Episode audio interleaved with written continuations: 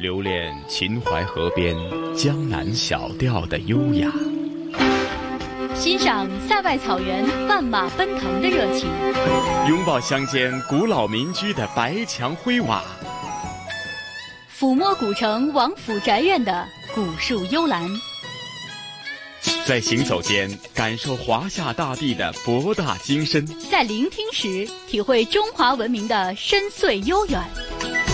这里是华夏之声台和香港电台普通话台联合制作播出的《魅力中国》。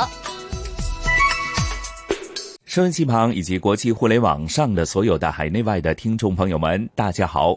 欢迎大家准时收听由中央人民广播电台、华夏之声、香港之声和香港电台普通话台联合为大家制作的。魅力中国，我是香港电台的节目主持陈曦。陈曦你好，收音机旁的听众朋友大家好，我是华夏之声、香港之声的主持人杜伟。欢迎大家呢，在我们今天的魅力中国节目当中啊，继续和我们的中华文化探源系列相伴。大灾前缘，我们今天为大家播出的是第二集曲高。蕴长是杜伟啊，说到这个中华文化的源远流长啊，我相信呢这几天呢，大家或许还是沐浴在这个端午节的假期，甚至是端午节的一些传统文化习俗当中。那比方说，在今天上节目之前呢，就有同事跟我说哈，他去观看了这个呃龙舟竞渡呃的一些精彩的场面，哇，他说这个呃亢奋的心情呢，又让他呢。再度的回到这个传统文化当中的各种习俗的一种，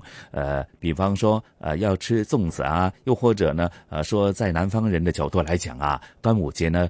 必定要泡一泡这个龙舟水，就可以呢，令到自己呢身体更为健康啊。嗯，呃，正如晨曦说的一样哈，说到这个端午节呢，对于内地和香港来讲都是公众假期，所以呢，很多的朋友都会选择在这个假期当中啊，去感受传统的民族文化、民风民俗。那刚才呢，晨曦说到了香港人可能很多游客啊，特别喜欢呃，在端午假期的时候去看龙舟竞渡，呃，在赤柱有啊，我知道在很多香港的渔村都会有哈。那在内地呢，可能在端午节的时候，除了龙舟竞渡之外呢，啊，不同风味的粽子啊，可能也是很多爱吃的朋友们非常呃喜欢的、非常追捧的。那今年呢，在我的身边啊，就看到有各种各样口味的粽子。以前呢，可能是有有肉的呀，或者是有一些呃红枣的呀，或者有一些呃其他的一些豆类的一些馅料做的粽子。但是今年我发现呢，有很多很多啊比较有意思的粽子。呃，最让我感觉到很有这个诱惑力的就是里。里边放了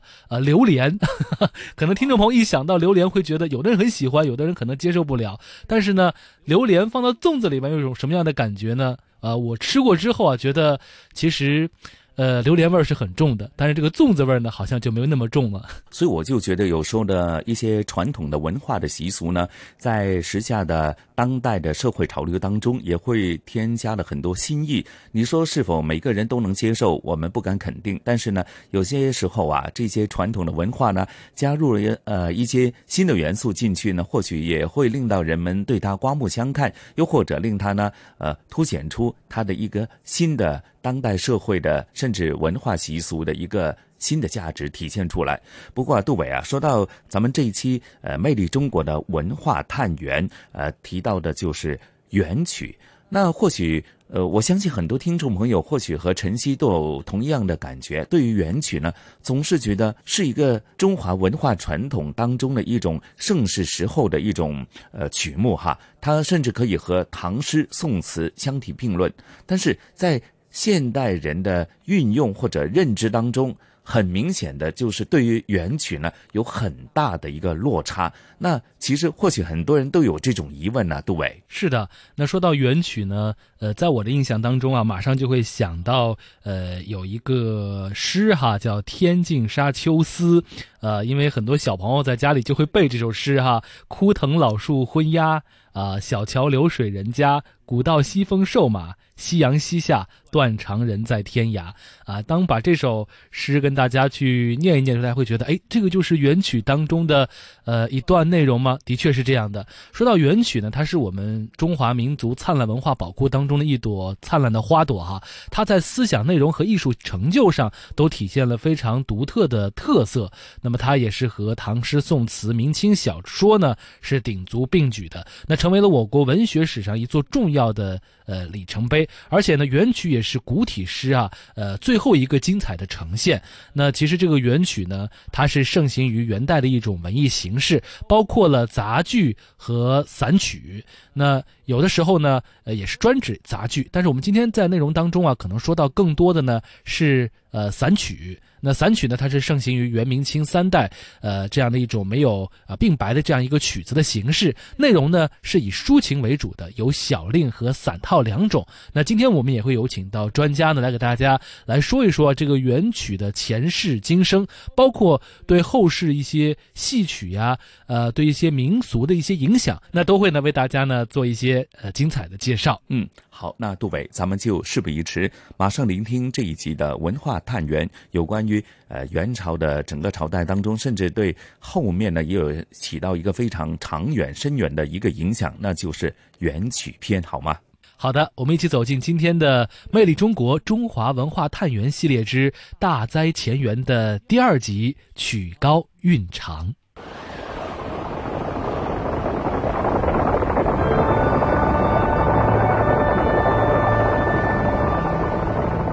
他从草原而来。开创了中国历史上第一个北方草原游牧民族建立的统一王朝。他定都中原，学习汉法，西征南迁，民族融合。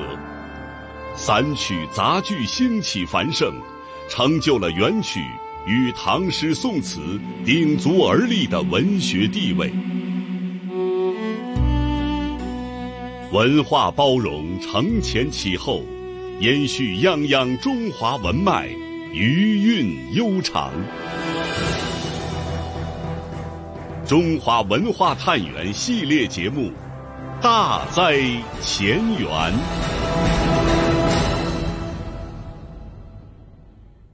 今天播出第二集，曲高韵长。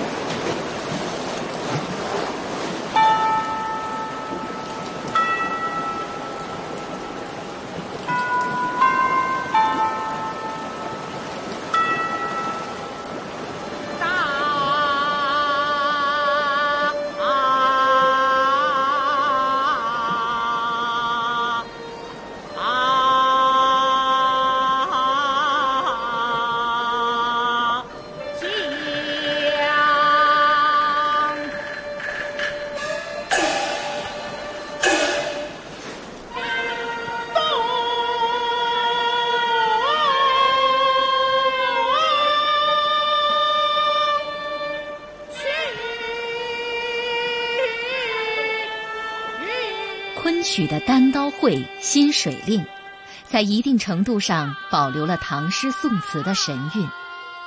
源远流长的诗歌，经历了从四言到五言、七言，从古体到近体，又演变为词和散曲的过程。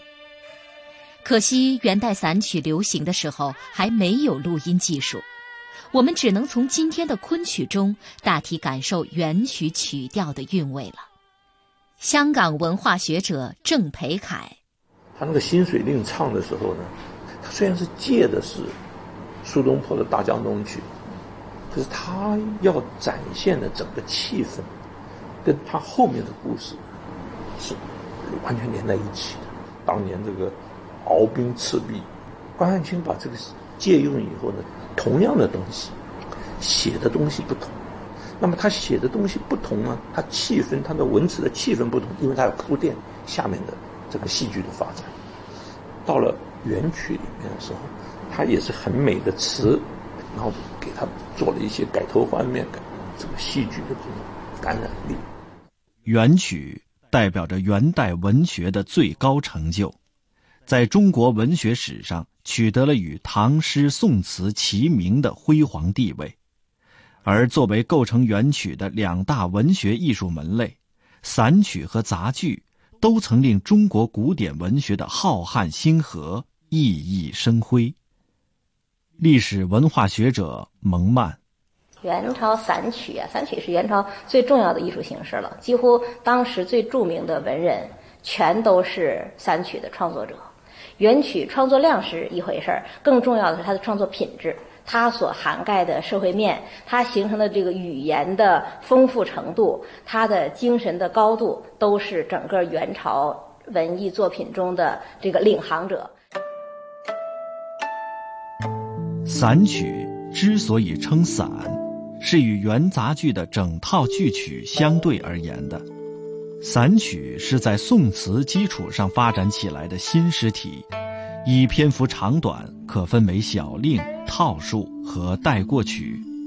小令指单支的曲子，是照不同的曲牌填写的；套数是用若干首同一宫调或宫调不同但可以相通的曲牌相连而成的组曲，又称套曲或散套。带过曲属于小型组曲，是介于小令和套数之间的一种特殊体式。散曲为什么在元朝得以出现和发展起来呢？历史文化学者蒙曼，一个呢就是市民社会的发展，就是元朝，呃，其实从南宋以来，就是这个市民呃生活越来越扩大，呃，它还有另外一个，除了市民生活之外，还有另外一个时代背景，就是元朝的呃域外交通。按照现在来讲，一“一带一路”这个问题，元朝解决的特别好，所以有非常多的境外的人，呃，其实呢，他们对传统中国文化了解的不那么深入的人，进入了这样的一个时空背景之中。他们对于通俗文艺的追求，包括蒙古民族的统治者对通俗文艺的追求，远远甚于之前的识文断字的教养良好的这个汉人统治者。所以说，上层的需求是一回事儿，市井文化本身的发达又是一回事儿。还有呢，就是词和诗有很多涵盖不了的生活，现在被人关注到了，又是一回事儿。我觉得这样三家，呃，其实是三区产生的一个大的时代背景。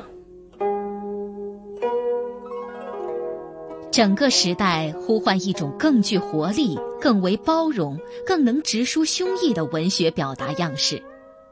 而宫廷雅乐、庙堂文学，显然已经因为过于雕琢考究，而在这样的时代需求面前，显得了无生气、力不从心。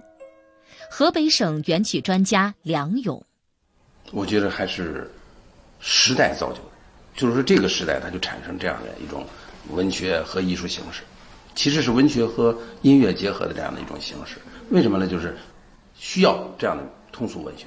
需要这样的一种情感表达，需要这样更接地气的一种文学形式，它就所以在这地方诞生了。为什么它不产生在南宋呢？因为那里还歌舞升平，唱的仍然是这个宫廷雅乐。呃，元曲呢，它之所以更广泛的传承，甚至对后来的明清小说啊，以至于我们中国呃后来的民间戏曲都有很深的影响。呃，就是这个时代它需要走向民众。价值取向，我觉得在这个时代发生了一个重大的变化。中国知识分子在这个时代里，去在寻找彷徨的过程当中，在寻找自己的一种感情表达和文学的一种对接。尤其是早期的元散曲啊，好多我觉得是悲情、情感、感叹这样的感情色彩可能更浓，跟当时这种政治体制的社会背景有很大的关系。时代需求是散曲兴起并走向兴盛的重要背景，知识分子在苦闷中寻找出路，也从另一方面助推了散曲的繁荣。香港文化学者郑培凯，所以任何东西呢，你必须要有社会的精英参与了以后，它可以让它在艺术上呢有所打磨提升。那么我到了元朝，一个最大的变化。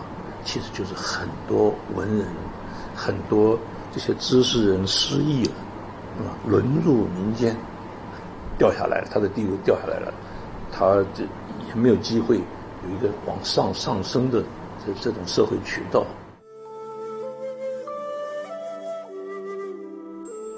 科举制度在元代长期废弛，大部分寒窗苦读以求功名的儒生失去了进士机会，沦落在社会底层。苦闷和彷徨之际，他们中有的人在从为民间歌妓依曲填词当中找到寄托和乐趣，逐渐形成了专业的散曲创作群体。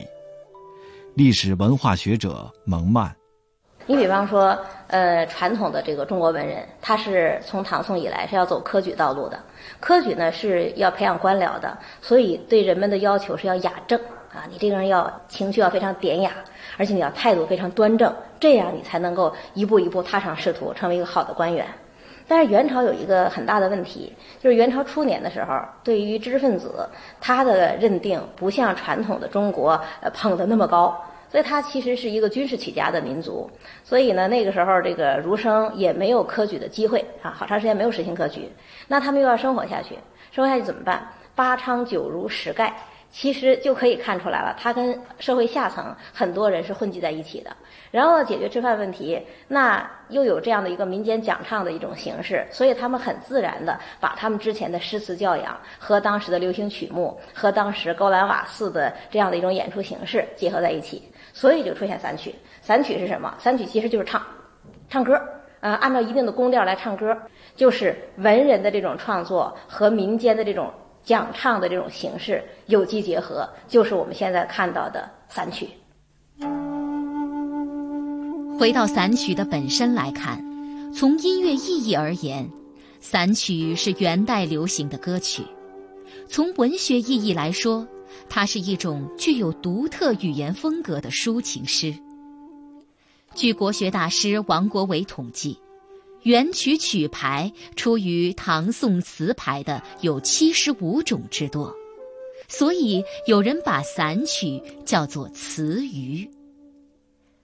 过去有种说法，诗词上雅，曲语上俗，这主要是就语言特色而说的。曲语上俗，一方面说选词造句要尽量口语化。不要像诗词那样过于浓缩雕琢。另一方面，允许甚至提倡方言土语、礼俗语言入曲，这样就是散曲在文学情态上与诗词有了明显区别，更加生动活泼，更加生活化。当然，就像世间万物利弊共存一样。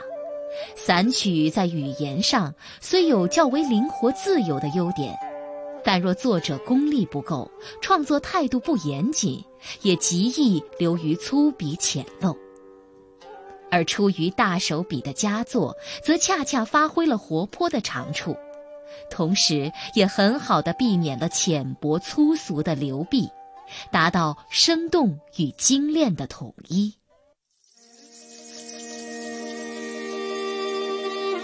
中华文化探源系列节目《大灾前缘》正在播出。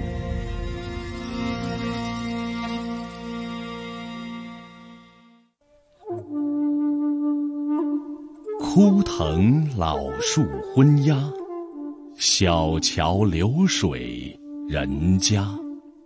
古道西风瘦马，夕阳西下。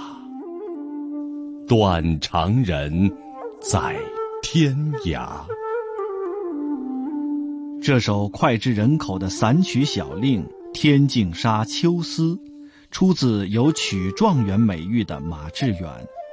全曲五句二十八字，无一“秋”字，但却描绘出一幅凄凉动人的秋郊夕照、羁旅荒郊图。前三句。全由名词性词组构成，一共列出九种景物，言简而意丰，抒发了一个飘零天涯的游子在秋天思念故乡、倦于漂泊的凄苦踌躇之情。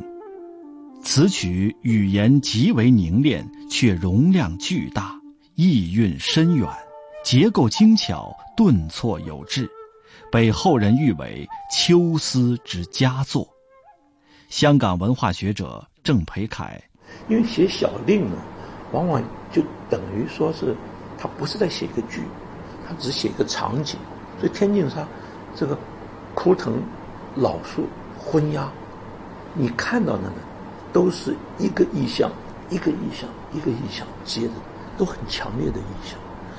这有一点像一幅画，可是同时呢，它这个文字是非常非常的简练的一个文字，是吧？小桥流水人家，我们日常经常到不同的村落都会看到这个。可他再下一句很重要，断肠人在天涯，这个是个故事。马致远这个小令呢，它有个特色。它这个特色就是很简单的场景给你铺好，然后突然来的东西呢是一个情节，它的文学性也很强，可它的视觉的东西也很强，就好像拍电影背后有一段故事，非常的戏剧化。宋词很多都是很多内心的这种感情的东西，你就有点像一个导演，他这个形式是本身也是个创新性。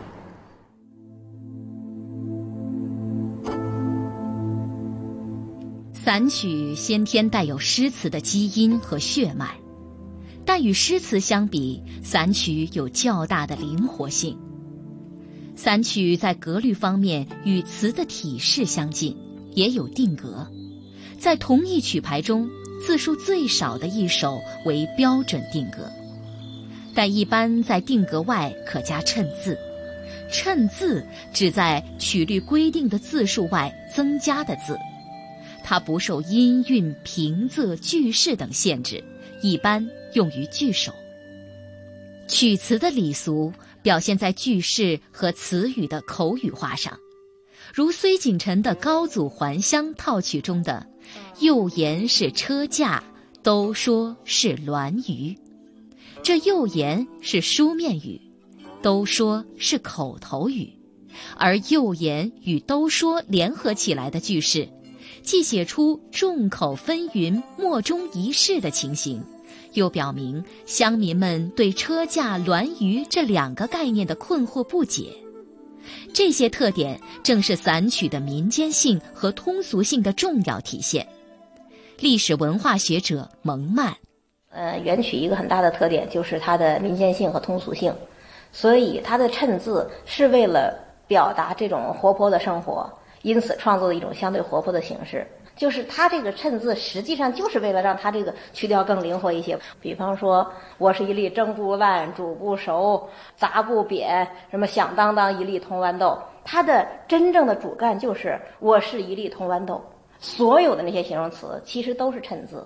那衬字为了什么？衬字你现在看最精华的部分就是衬字那部分，因为它把这铜豌豆的所有特性表达出来了。而这个恰恰是民间文学的一种最活泼的形式，因为当你把它典雅化的时候，你会发现这些东西可能用不上。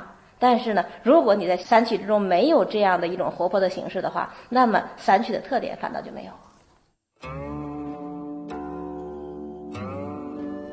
散曲的曲牌多很通俗易懂。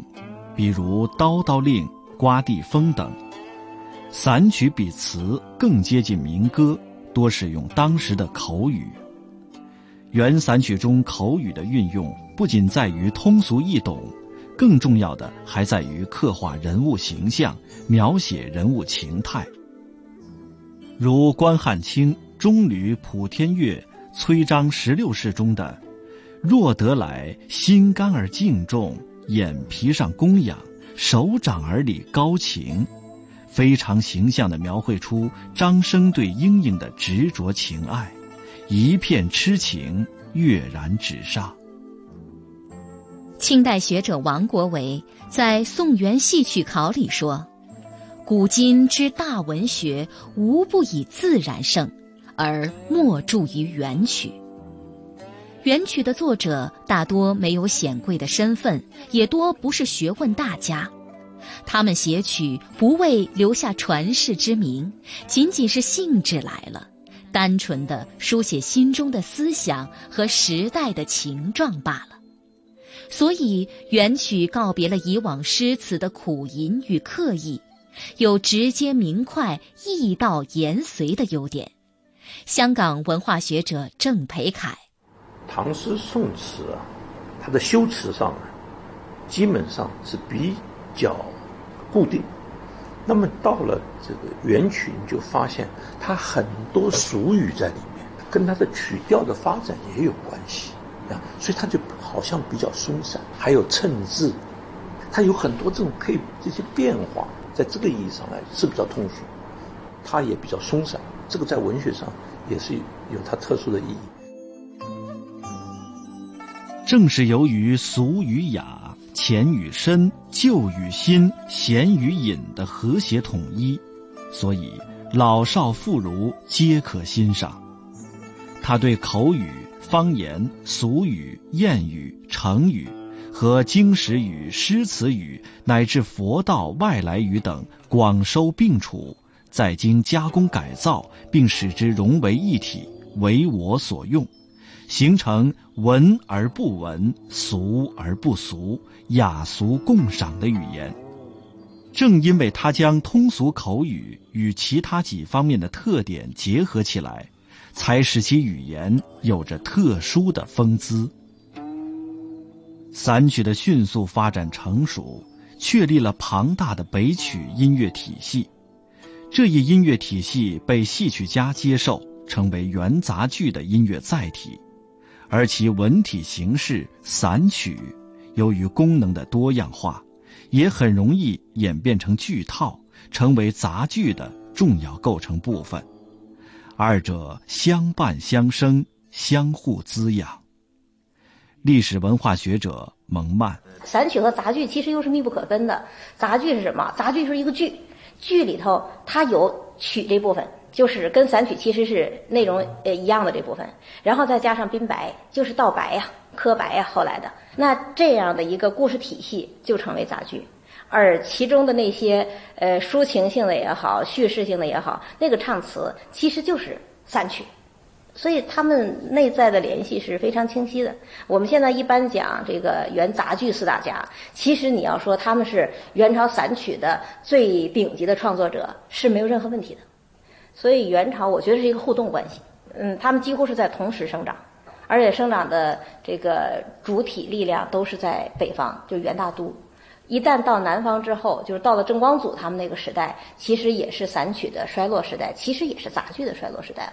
所以说，散曲和杂剧是孪生兄弟，互相成长、互相促进的。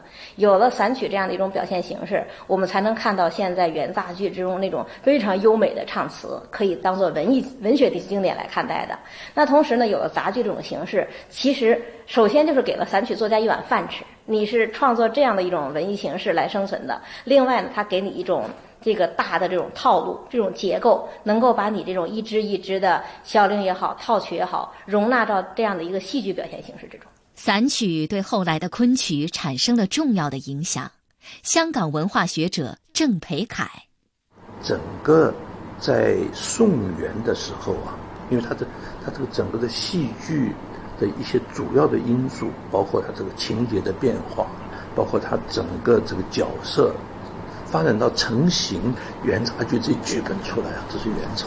到了元朝，到了明代的时候，这杂剧已经开始衰亡，北曲基本上就就没落了，很多融入了这个昆曲，是最精华的发展。南曲的发展跟南戏，可这两个是结合的，对吧？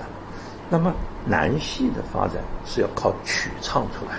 南戏的发展呢，它基本上是从浙江开始，往北就是影响到所谓的益阳腔，往南呢就进入福建，啊，所以什么普仙戏啦，今天所谓在泉州这个梨园戏啦，这些其实这都是一个系统这样子分散，分散之后。这个海盐腔的影响最大，一直到了魏良辅大音乐家出，对于昆腔的打磨，就是所谓出现昆腔水磨调，这是一个音乐的东西，所以这就已经登峰造极了。那么以后就不改了，因为艺术成就到最高的，你无法改。历史文化学者蒙曼。昆曲《鸟情丝吹遍闲庭院》，遥漾春如线，这个你作为一种文学作品来看也是非常了不起的。包括他的那些宫调，后来呃演昆曲仍然在沿用。现在我们看有些名字是完全一致的，所以我想呢，就是他的这种始祖作用一一直延续下去。虽然说现在我们已经不知道他是怎么唱的了，但是他的最精华的部分，我想现在根植于咱们。传统的全部的戏剧之中。尽管发展到后期，散曲作家竭力雕琢词句，追求典雅工整，向诗词的写法靠拢，使散曲失去了鲜活灵动的特色，渐渐走向衰微。但原散曲作为我国最后一种古典诗体。不但曾经显赫一时，取得了与诗词三足鼎立的地位，而且他的经典之作一直潜移默化地滋养着后世的文学艺术。余音袅袅，曲高，韵长。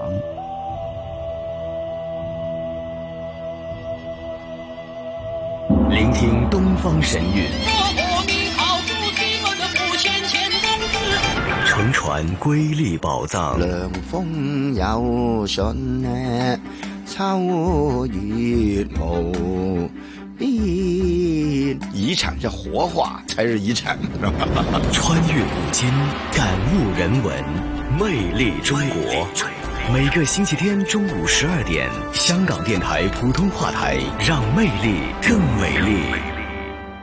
好了，收音机旁的各位听众朋友，大家好，欢迎大家继续回到我们今天的《魅力中国》节目。那刚才呢，晨曦和杜伟啊，带大家走进了今天的中华文化探源系列之大灾前缘，曲高韵长。我们一起呢来重温了啊元曲所给我们带来的一些文化的震撼和影响。那其实说到这个元曲呢，它也是继唐诗宋词之后哈文学兴盛的一个代表了。元曲呢是有它独特的魅力。刚才在节目当中呢，其实我们的专家也好，我们的主持人也好，给大家已经做了非常精彩的介绍。通过介绍之后呢，大家就会觉得，其实原曲它是有曲调的，在那个时候呢，有曲调，然后附上这个精美的呃内容，呈现出来的一定是非常美好的一种艺术形式。只是因为呢，那个时候可能没有录音设备，再加上年代的久远啊，这个原曲的这个曲调呢，大多呢都已经失传了。嗯，又或者呢，很多听众朋友或许和晨曦有一个同样的感觉。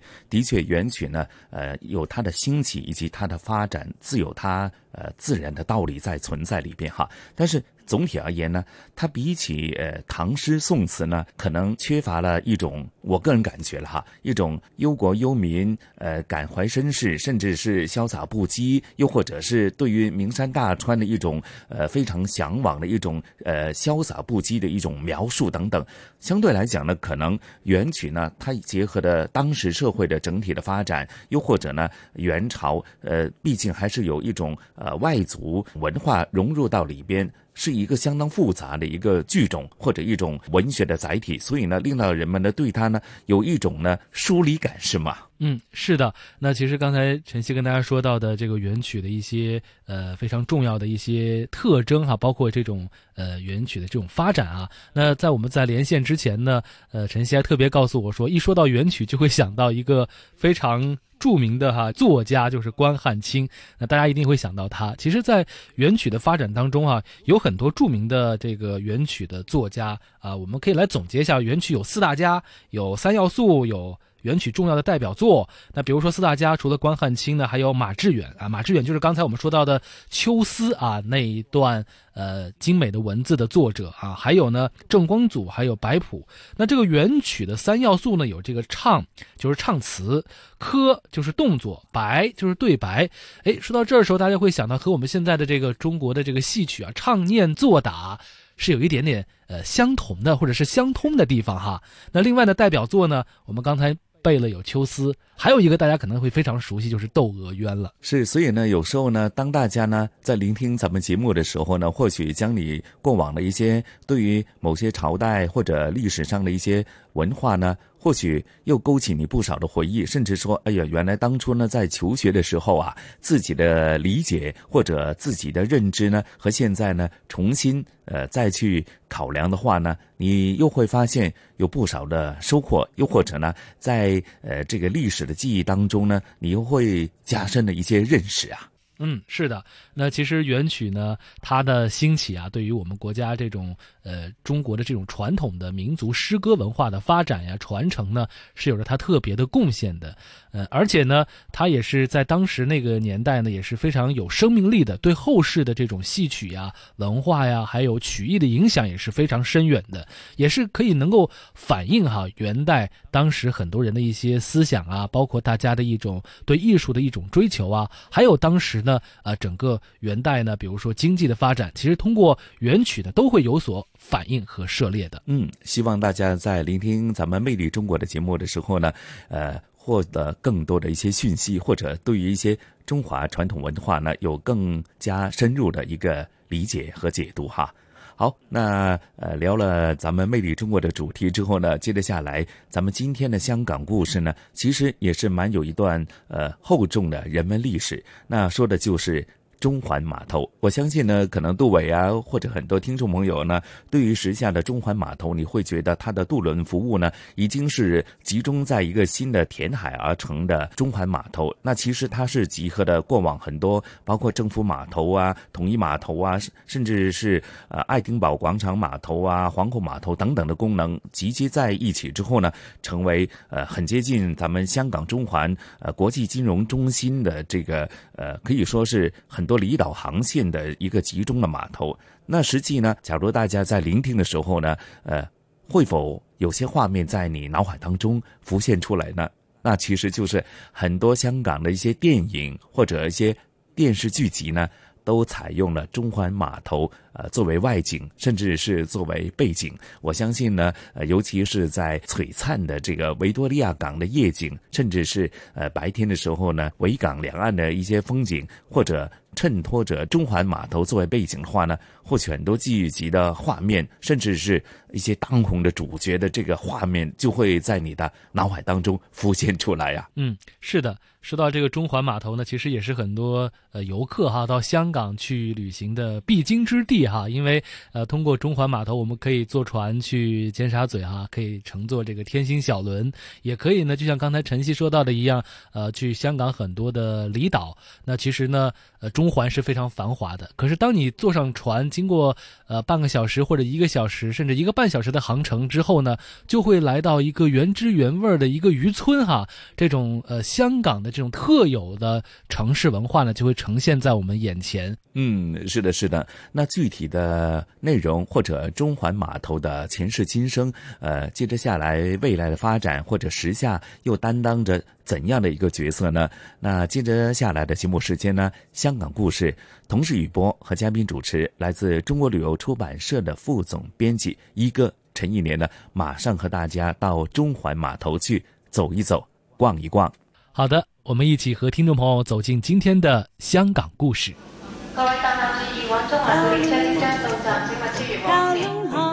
传统现代相映成辉，中西文化共冶一炉，东方之珠，动感之都，香港故事。香港故事。欢迎来到香港故事节目时间。节目当中，雨波非常高兴，请来香港中国旅游杂志副总编辑陈一年一哥，你好。哎，你好，大家好。哎，继续来逛逛中环呢。那上一个星期呢，就为大家呢介绍一下中环湾仔绕道是行车的。那么去中环，其实还有一个很经典也很重要的交通工具，就是行船、渡轮。香港。在中环呢，有著名的渡轮码头，而中环码头本身呢，也是一个非常值得一说的地方。这一集就请一哥来为大家介绍一下中环码头。呃，这一片地方呢，现在看起来非常的大，很大，跟呃历史上的中环码头真是不可同日而语。哦，啊，嗯，呃，我们上期讲到的这个啊，中环湾仔绕道，嗯，它的地下通道。其实有一大段就是在这个中环中环码头的地底啊的地底下。嗯，哎，这个呃，也就是这里够空间才能这样做啊。嗯，还包括了它的呃一个出入口啊。嗯，哎啊，这个地方呢，其实在历史上啊有很多的变迁啊，就是这个变迁可以说也。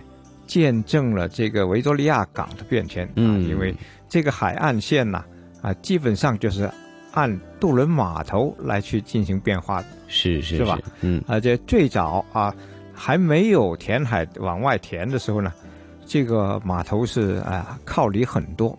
你现在要是在那边的呃呃横跨。呃，码头区的这个天桥走一走，你就知道啊，嗯，有有多宽，是是是，大概有半公里，真的有，真的有，嗯，而且呢是现在都是以数字啊来呃命名，一号码头、二号码头多少号、四号、六号这样过去。那么其实呢，呃，现在是数字了，但是其实他们以前的各有各的一个啊名称啊，也是各有各的一个历史。嗯，呃。我在三十多年前啊，我的工作的地方是在中环，嗯啊，那个时候呢，呃，就也用过这个这边的码头啊。那个时候，呃，我比较用的多的是叫做蒲公码头哦。蒲公呢，就呃命名于啊第十二代的这个呃香港总督哦，也是从哦，就是。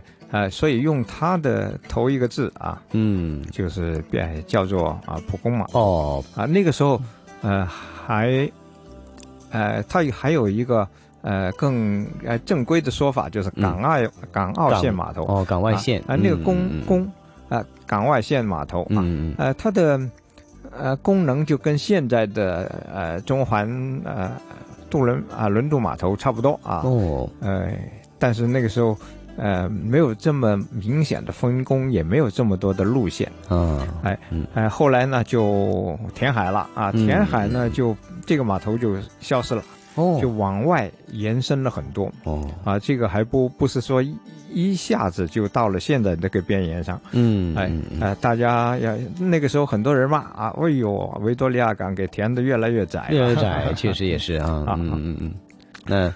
呃，作作为这么一个牺牲换来的呢，呃，当然就是，啊，陆地的延宽了，就是伸展了很多。嗯啊，现在你到这里来看一看啊，呃，叫做中环轮渡码头的这一带啊，加上它旁边的呃叫做海滨长廊啊，呃，是很宽的啊。对。现在我们说的这个啊中环码头，它就包括了呃十个码头。嗯。啊，一二三四五六七八九十这样编号的啊，从从西往东编过去啊，嗯，十个码头，呃，还有一大片的广场，广场上有巴士很多巴士的站啊，很多路的巴士站，嗯，有呃这个出租车站，对，呃又有海滨长廊啊，嗯，现在这里啊，你感觉像一个大公园呐，对对对，这个大公园里边。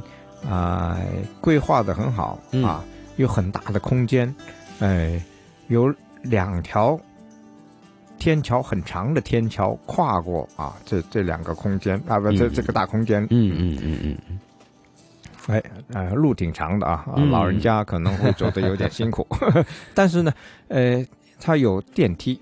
啊，又连接到了国际金融中心，对对对，啊，还有就是甘甘洛道中，嗯啊，就在这这一带呢，的人要到这个码头上也很方便的，嗯，码头呢是各有各的分工啊，嗯，一号码头呢是呃政府码头，哦，我我也享用过，哦，另外呢就二号呢是百丽湾。的码头啊，还有第三号码头呢是愉景湾啊，这些都是一些呃住宅区啊，就是在在离岛上的对知名的住宅园区、住宅园区、住宅区嗯，因为没有车啊，是可以直接抵达这一些的呃住宅园区啊，所以呢就需要用船运。嗯嗯。呃，另外呢就是呃港九的小轮。啊，还有往南丫岛，我这么数过去了，就不分号数的数过去啊。嗯，哎，还有到常州啊、大屿山呐，啊，还有就是呃到平洲啊，这些都是领导离岛，所以叫做外线啊。嗯嗯嗯。哎呃，当然少不了啊，叫。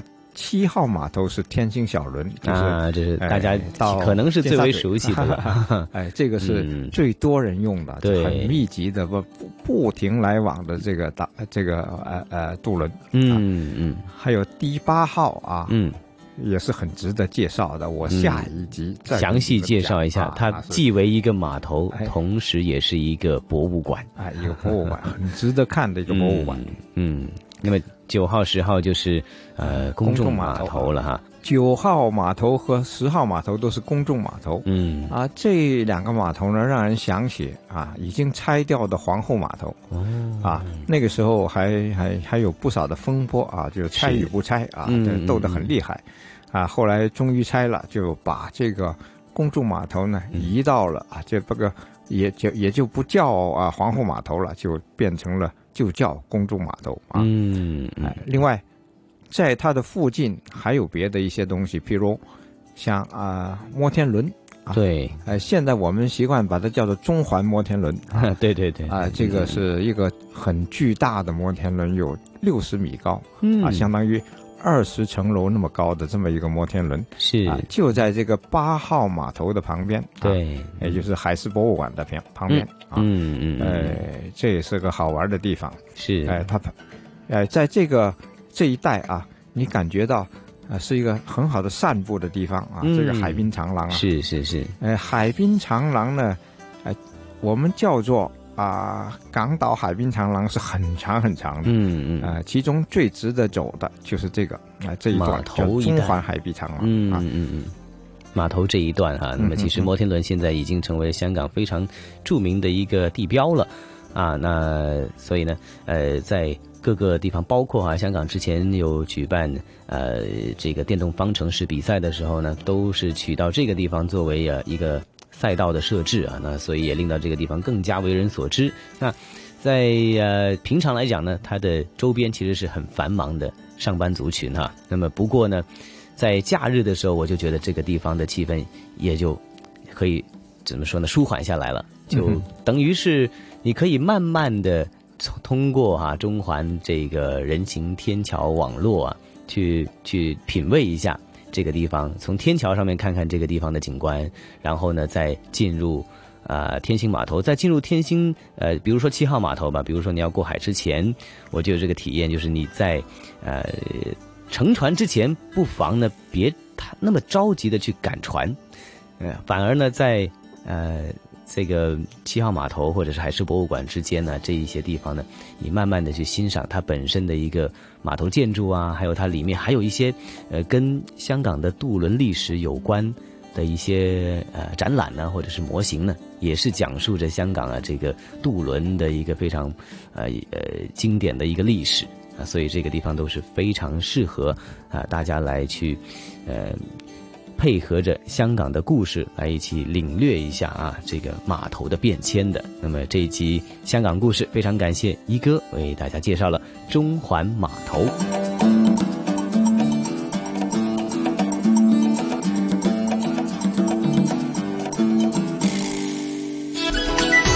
这里是华夏之声台和香港电台普通话台联合制作播出的《魅力中国》。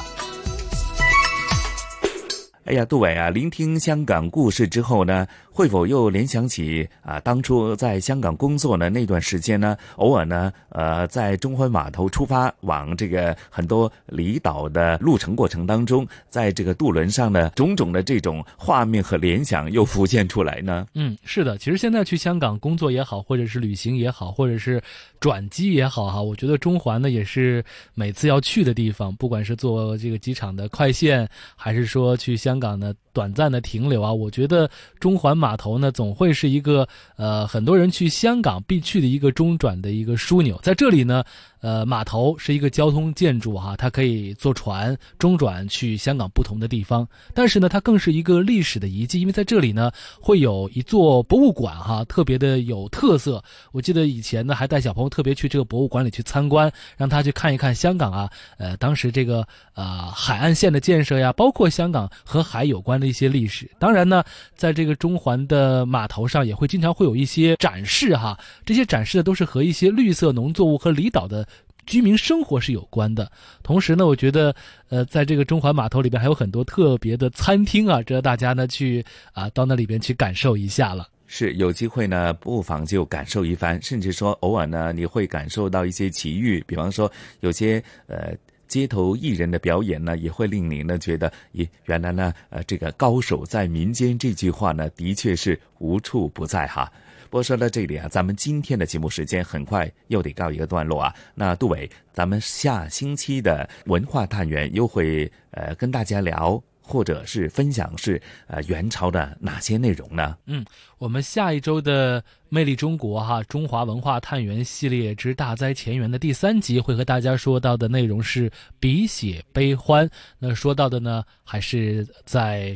元代哈这样一个特殊的历史时期当中啊，当时的文人哈他们是怎样用自己的文字来记录历史、记录心情、记录当时时代的变迁？嗯，好，杜伟和晨曦约定大家下星期同样的《魅力中国》的节目时间，约定您了，不见不散。好的，我们下周同一时间。